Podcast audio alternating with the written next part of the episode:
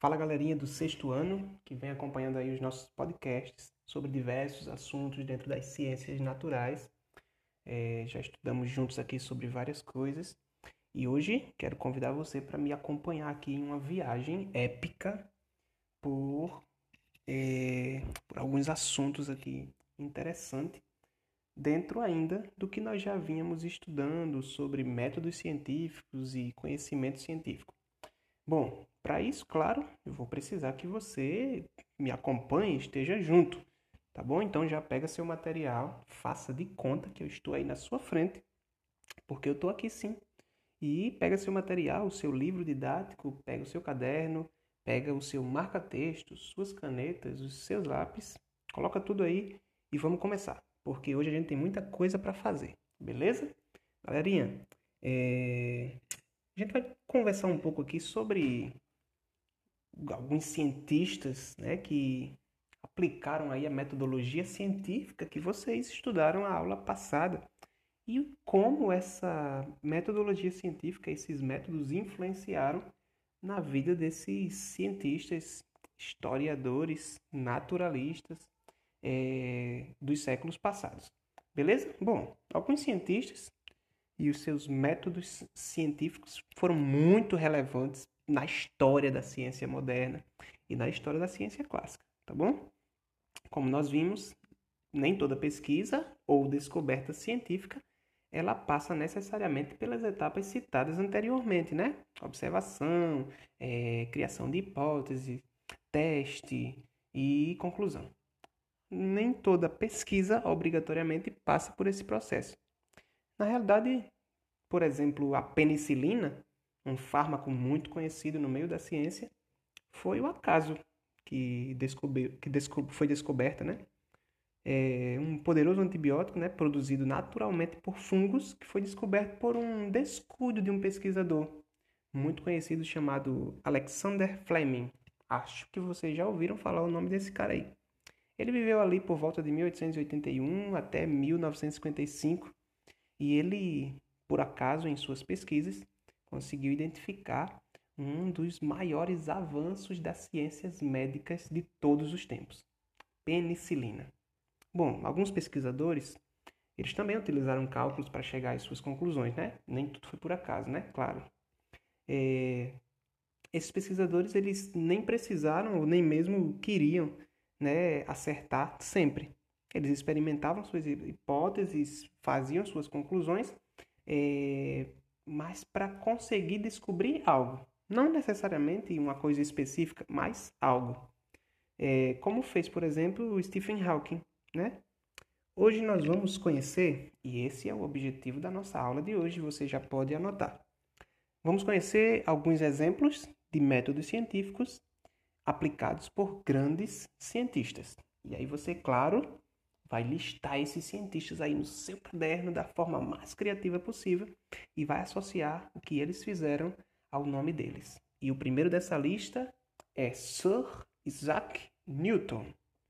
Isaac Newton nasceu por volta de 1643 e morreu em 1727. Provavelmente, ou melhor, com certeza você já ouviu falar na história da maçã que caiu na cabeça de Isaac Newton. Ah, acho que você lembrou agora, na sala de aula, eu comendo uma maçã e falando sobre isso. Bom, algumas pessoas contam que ele descansava sobre a sombra de uma árvore quando uma maçã caiu em sua cabeça. Em alguns casos, disse apenas que ele viu uma maçã cair, mas isso não importa. Isso é irrelevante, né? O que importa é que, após refletir sobre esse episódio, Newton propôs uma nova teoria a respeito da atuação da gravidade nos corpos. Poxa, como é que uma coisa tão simples consegue revolucionar toda a história da ciência? Você imagina o cara estava sentado embaixo de uma árvore e viu uma maçã caindo. E a partir daí, ele elaborou uma pergunta: Por que, que as coisas caem? Poxa, é uma pergunta que talvez alguém dissesse assim, e daí, né, Newton?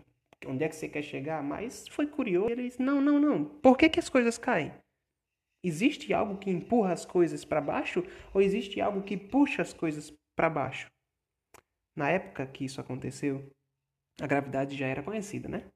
Contudo, a grande inovação de Sir Isaac Newton foi propor, propor que essa mesma força, responsável por atrair a maçã para o centro da Terra, ela exerceria uma atração em corpos maiores, fazendo com que a Lua, por exemplo, girasse em torno da Terra. Nossa, que descoberta fantástica! Ele identificou o poder de atração dos astros. Que legal! Mais tarde, a gente chegou à conclusão que é a gravidade que nos mantém na órbita do Sol, que mantém a Lua na nossa órbita. Na realidade, é a gravidade que mantém tudo no controle. Esse foi o maior experimento e a maior descoberta de Isaac Newton. Tenho certeza que você anotou aí. Mas tem um cara aqui que eu queria também falar dele. O nome dele? Charles Darwin. 1809 a 1882. Charles Darwin, é, sem sombra de dúvidas, é, foi um dos cientistas que revolucionou a história do evolucionismo. Na realidade, ele é considerado o pai do evolucionismo. Ao observar o crescimento de plantas próximos à janela da sua casa, Darwin percebeu que elas sempre cresciam em direção à luz. Você já parou para pensar que esses cientistas que revolucionaram a história sempre se apegavam ou percebiam coisas simples do cotidiano? Poxa, o que é que Charles Darwin pensava enquanto ele olhava uma plantinha crescendo em direção à luz, procurando a luz? É, na realidade, é esse sentimento de busca pelo conhecimento nas pequenas coisas que formam o cientista. Ah, isso aí eu já deixo uma dica para você. É, se apegue às, às, coisas simples, às pequenas coisas. Por que, que as formigas andam em fila? Por que, que a planta vai em direção à luz? Porque foram essas perguntas que revolucionaram a ciência. O estudioso Charles Darwin ele propôs a hipótese de que as pontas dos caules eram responsáveis por esse movimento das plantas e decidiu testar a sua hipótese. Olha só, metodologia científica. Para isso, ele separou três grupos de plantas. Olha só, preste atenção. No primeiro grupo, ele cortou as pontas de alguns caules das plantas. Cortou as pontas dos caules das plantas. No segundo grupo, ele cobriu as pontas com papel preto. E no terceiro grupo, manteve as pontas intactas. Tempos depois, as plantas que foram cortadas e as que foram cobertas deixaram de crescer, enquanto aquelas que permaneceram intactas continuaram a se desenvolver provocando a hipótese, provando no caso, a hipótese formulada por Charles Darwin. Poxa, é, como eu falei, uma coisa tão simples, né? Mas que trouxe para nós toda uma geração de ideias sobre evolucionismo e sobre fotossíntese, crescimento, nutrição de vegetais. Galera, teve nessa história aí da, da ciência na história dos pensadores, dos naturalistas, não foi só homens que apareceram com ideias novas, não, viu? É, nós já até comentamos em sala. Vocês já ouviram falar numa cidadã chamada Marie Curie? Ela nasceu em 1867 e morreu em 1934. Marie e seu marido, Pierre, eles descobriram uma coisa que revolucionou a sua vida. Isso mesmo, a sua vida, aí na sua casa. Ela descobriu a radioatividade, termo que foi criado pela própria Curie. Essa brilhante pesquisadora estudou as propriedades de minérios de urânio e de outros materiais e ela percebeu que alguns deles tinham um efeito radioativo. Ah, além disso, ela descobriu dois novos elementos químicos da tabela periódica. Poxa, rádio e polônio. Esse último foi nomeado em homenagem à sua terra natal até, a Polônia. Imagina você conseguir dizer assim, Eureka, eu descobri um novo elemento para a tabela periódica. Fantástico! Sabe? Ela, essa brilhante cientista, recebeu dois prêmios Nobel por suas pesquisas. Um na área da física em 1903 e um na área da química em 1911. O método científico de Curie é, seguir uma sequência que incluía a experimentação. Provavelmente, devido aos seus efeitos da radioatividade em seu organismo, eh, os quais ainda eram desconhecidos na época, né? ela desenvolveu uma doença no sangue. Na Primeira Guerra Mundial, eh, foram utilizadas pequenas unidades móveis de radiografia ou raio-x, mostrando que as descobertas de Marie Curie foram rapidamente aproveitadas pela medicina. Poxa vida, ela revolucionou a medicina. Não só isso.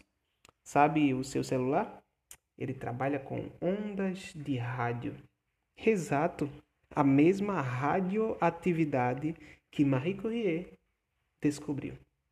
Isso é fantástico, né? Ela mudou a sua vida e ela mudou a história da ciência. Mas não foi só ela, como mulher, que fez algo extraordinário na história da ciência, não. Jane Goodall, nascida em 1934. Ah, Jane? Jane é uma importadora inglesa. Passou anos de sua vida estudando o comportamento dos chimpanzés lá nas selvas do, do Gombe, na Tanzânia, na África. A partir de observações dos registros dela, Godal ela trouxe novos conhecimentos dos hábitos e dos comportamentos da espécie, descobrindo inclusive que esses animais comem carne. Acreditava-se que eles eram vegetarianos. Fabricam ferramentas simples também.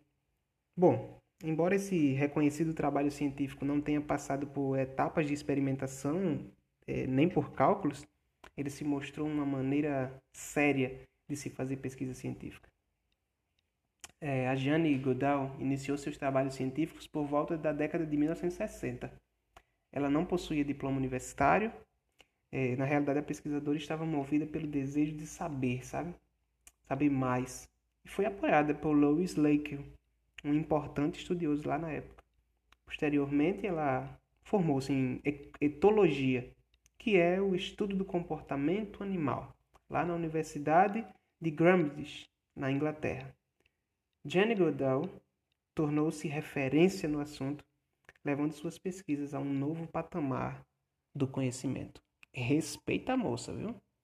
Galera, pesquisa sempre motivou as pessoas.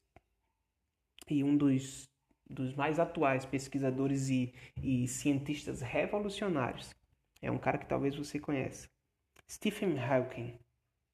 Nasceu lá em 1942 e ele faleceu em 2018. Agora, recente, faz em dois anos. Stephen Hawking nasceu lá em Oxford, na Inglaterra. Ele consagrou-se um dos maiores cientistas da atualidade. O que ele fez? Você sabe. Ele questionou e invalidou suas próprias teorias anteriormente formuladas sobre os buracos negros. Seus estudos se baseiam em cálculos e levaram Hawking a propor que buracos negros emitem radiação, o que possibilitou uma nova concepção sobre como teria surgido o universo. Nossa! Em pleno século XXI, no ano de 2018, alguém questionou uma verdade que já vinha sido defendida por estudiosos muito famosos ao longo da história. Sabe o que é que eu aprendo com isso? Que eu e você somos potenciais cientistas e que nós podemos sim questionar, perguntar, propor hipótese e trazer novas conclusões ainda neste século, descobrir coisas novas. Como tem coisa para descobrir? Estima-se que apenas 3% de todos os insetos do mundo estão catalogados. Sabe o que, é que isso significa? Significa que 97% de toda a fauna insectica do mundo ainda não foi descoberta. Estima-se que apenas 12% de toda a ave fauna de pássaros, passariformes, galvaniformes, de tudo que voa, é, apenas 17%, em torno de 17%, já foi catalogado. Nós temos aí uma quantidade extraordinária de coisa para ser descoberto e para ser catalogado. Por quem? Por você e por mim. Sabe por quê? Porque nós somos os cientistas da nova geração. A gente tem que fazer isso. Sabe? Talvez daqui a uns 30, 50 anos, no livro didático das escolas, o seu nome apareça como um dos cientistas que revolucionou a história da ciência no, na sua época. Sabe por quê? Porque Stephen Hawking está aqui no nosso livro, aqui na página 14, e viveu na nossa vida. Você e eu podemos fazer a diferença. Então, para de se acomodar, comece a pesquisar sobre as coisas, a se questionar. Por que, que a chuva cai? Por que, que o sol brilha? Por que, que o vento sopra e ninguém o vê? Pergunte e questione, porque perguntas tão simples como por que, que uma maçã cai mudaram a história da ciência. Galerinha, vou ficando por aqui. Mas a gente se encontra amanhã, ou por podcast, ou por videoaula, ou por videoconferência, ou por exercício. A gente tá junto, beleza? E eu tô aguardando as pesquisas de vocês, tá? Eu preciso que vocês me deem o feedback da pesquisa de vocês. Lembra do obelisco? Do, do lagartinho que nós vimos o vídeo? Manda para mim, faça ciência e me diga por que, que aquele lagarto consegue correr em cima da água. Bacana, né? Eu vou ficando por aqui. Mas eu espero você, tá certo? Na nossa próxima aula. Valeu, galerinha. Abraço do professor de vocês. Tchau.